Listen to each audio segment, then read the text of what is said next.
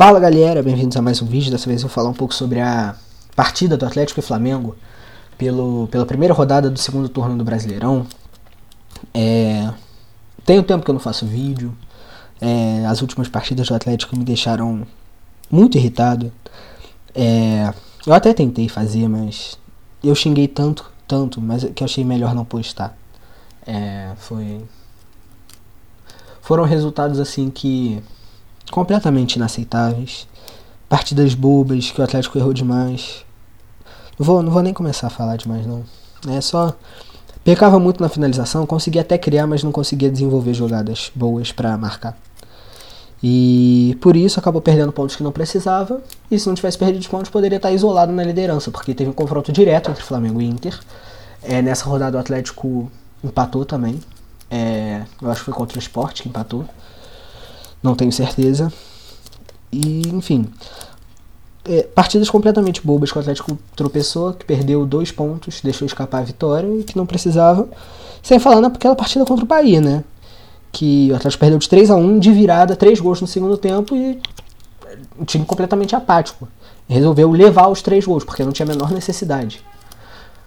Mas agora falar de coisa boa, falar da partida de ontem, é, que o Atlético conseguiu sair com a vitória, fez uma partida boa do início ao fim. É, teve, teve alguns vacilos, deixou o Flamengo entrar em momentos que não precisaria deixar. É, o Flamengo até criou algumas chances perigosas, mas nada que que assim realmente ameaçasse o placar, ameaçou o Atlético. O Atlético até assim teve duas chances assim que eu achei que foram claras de gol. O, aquela bola que o Bruno Henrique chutou na trave e aquela defesaça, defesaça do Everson naquele chute do Pedro.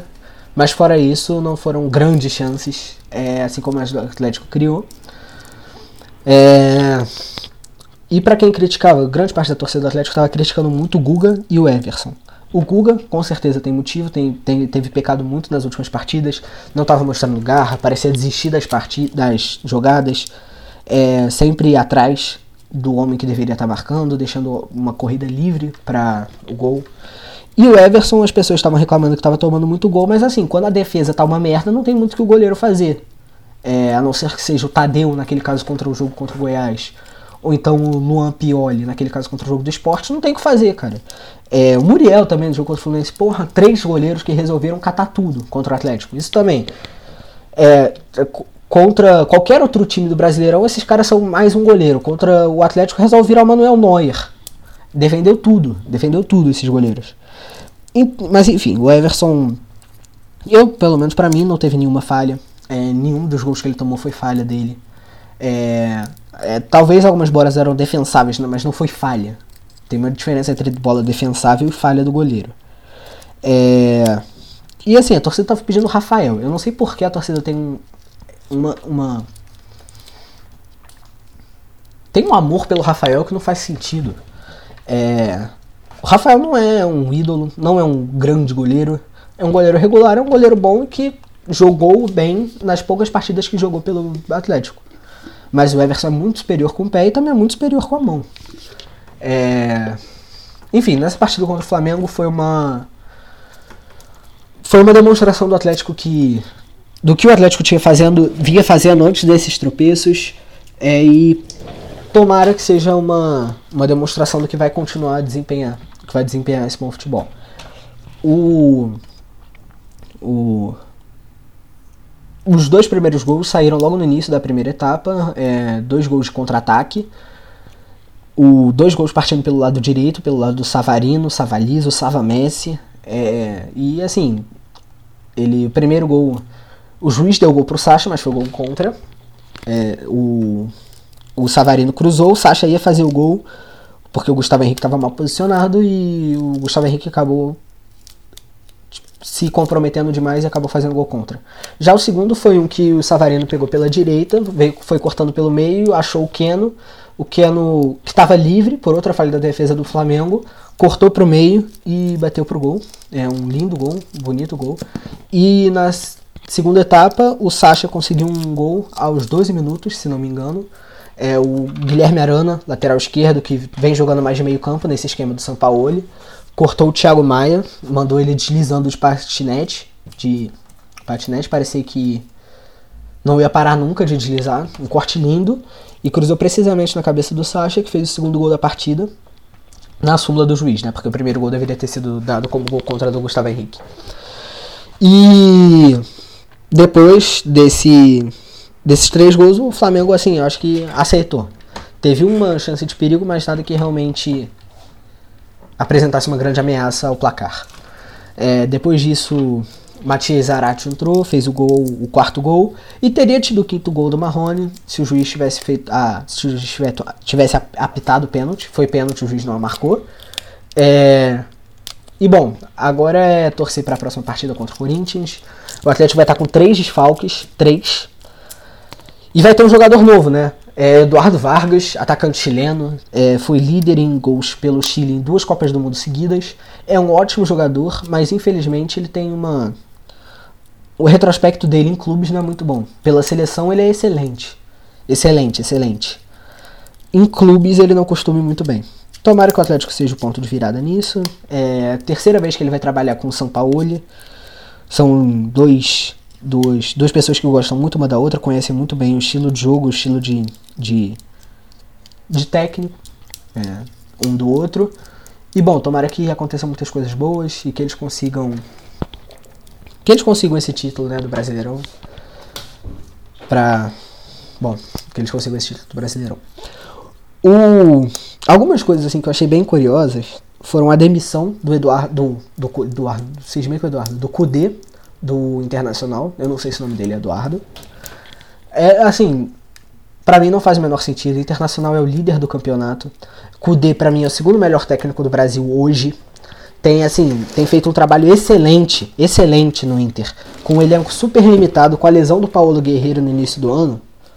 O, o Kudê conseguiu fazer o time não só ser competitivo, mas ser o líder.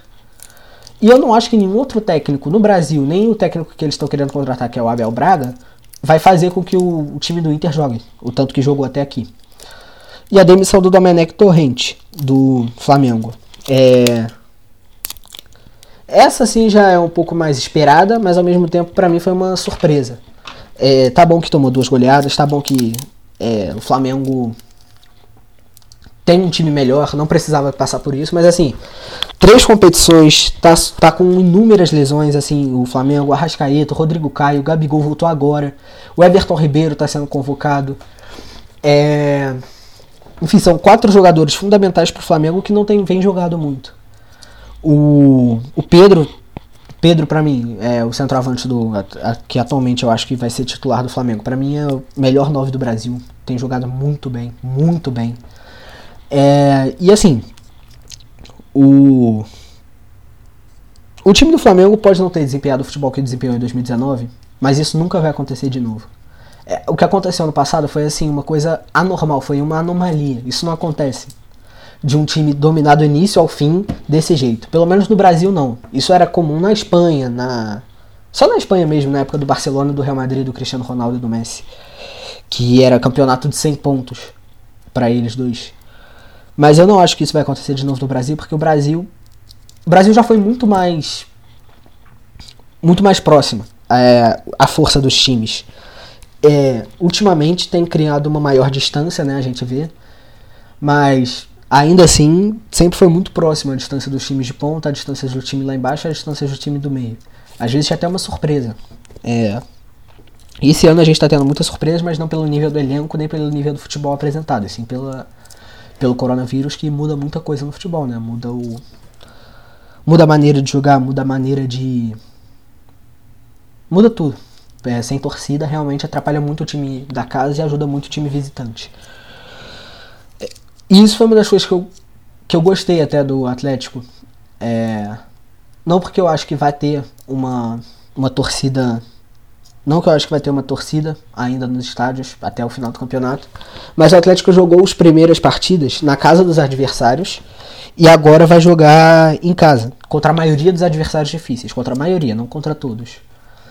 E assim, isso vai ser uma coisa muito boa para o Atlético, eu acho, né? Espero. A não ser que eles resolvam fazer merda de novo, que nem fizeram nos últimos quatro jogos. É, mas enfim, tomara que melhore a situação e tomara que a gente consiga outros excelentes resultados. Ah, e sobre, mais sobre a saída do Domenech, eu acabei me perdendo. Muito tempo que eu não faço vídeo, dá nisso. É. O. Gustavo Henrique, zagueiro do Flamengo, os últimos oito gols que o Flamengo tomou, ele foi responsável direto por quatro. Seja por gol contra, por ser em cima dele, ou por ele ter feito pênalti, no caso do São Paulo. E assim, pode até ser que seja um pouco de culpa do Domenech insistir nele, mas eu sinceramente não acho que tem outras grandes opções. É, o Rodrigo Caio, que é o melhor zagueiro dele, está machucado. E desde que o Pablo Mari saiu, eles não têm um zagueiro que possam confiar tanto. Tem o Natan, que é um moleque novo. Tem o Tuller, que eu acho que joga mais pela ponta, é de lateral, mas posso estar errado. E. E o Léo Pereira, né? Que o Léo Pereira antes era o que o torcedor do Flamengo mais criticava, agora é o Gustavo Henrique. É, enfim. Dois zagueiros que para mim são ruins. O Atlético Paranaense vende muito bem, né? Vendeu o Léo Pereira muito caro para o Flamengo, não sei exatamente o preço. E o Rony para o Palmeiras, dois jogadores que jogaram médio no Atlético Paranaense não jogaram bem. O Atlético teve uma boa campanha como time, mas eles não eram grandes jogadores, não eram jogadores de ponta do time. E aí depois que transferiram, se transformaram em batata. É, não fazem porra nenhuma pelo time e estão vivendo pelo, pela fama do passado. Porque atualmente não jogam mais futebol. Nem o Gustavo Henrique, que jogou muito bem ano passado com o Santos do Veríssimo. Com, fez uma dupla de zaga no Santos com o Veríssimo, muito bom, mas não tem. Esse ano não tem conseguido apresentar o mesmo que apresentou no passado. E falando de transferências, essa janela de transferências do futebol europeu fecha daqui a poucos dias. Fecha. É, se eu não me engano, fecha dia 11 de novembro. É. Daqui a dois dias. E o Atlético conseguiu alguns dois, dois bons jogadores. assim O Matias Zarate, que é uma promessa, joga muito bem, muito bem. A torcida do Atlético criticou, mas o cara não tinha nem dois jogos completos. Nem dois jogos completos a torcida já estava criticando. É, mas enfim. Joga muito bem e já deixou o dele, né? Na terceira partida, a segunda completa, deixou o dele. É... E não, eu errei. A, a janela de transferências internacional do futebol brasileiro fecha hoje. É, o Atlético tem até hoje para conseguir inscrever alguém. Eu não acho que vai conseguir. Mas do mesmo jeito, conseguimos dois bons jogadores e. E tomara que seja suficiente para o resto do campeonato. Eduardo Vargas e Matias Zarate. Matias Zarate teve interesse de diversos times europeus, mas preferiu vir para cá, num contrato de 5 anos. E, sim, e a multa rescisória dele é enorme. Se algum time nesse, no meio desses 5 anos quiser contratar ele, vai ter que pagar uma fortuna. E esse é o bom de investir em jovens promessas. É, você pode vender eles muito mais caro e. Bom, eles acabam gerando muito mais dinheiro, né? E eu queria falar também sobre o Savinho. É um garoto da base, eu acho que eu já falei dele algumas vezes. Ele tem jogado bem, teve alguns jogos que não jogou muito bem, mas isso é normal. O garoto tem só 16 anos e vem jogando muito bem. É, tá, tá na tá na seleção brasileira sub-20. E bom, tomara que tomara que consiga alegrar a gente mais um pouco, porque com certeza ele não vai ficar muito tempo. É... Enfim, é, por hoje é só. Desculpa pela falta de vídeos, eu realmente não, não consegui lidar com a raiva das últimas partidas. E até, a, e até o próximo vídeo, que deve ser depois do partido contra o Corinthians, dia 19. Dia 19 não. Dia 14, 7 horas. O vídeo deve sair no domingo ou na segunda. Valeu, galera, é isso.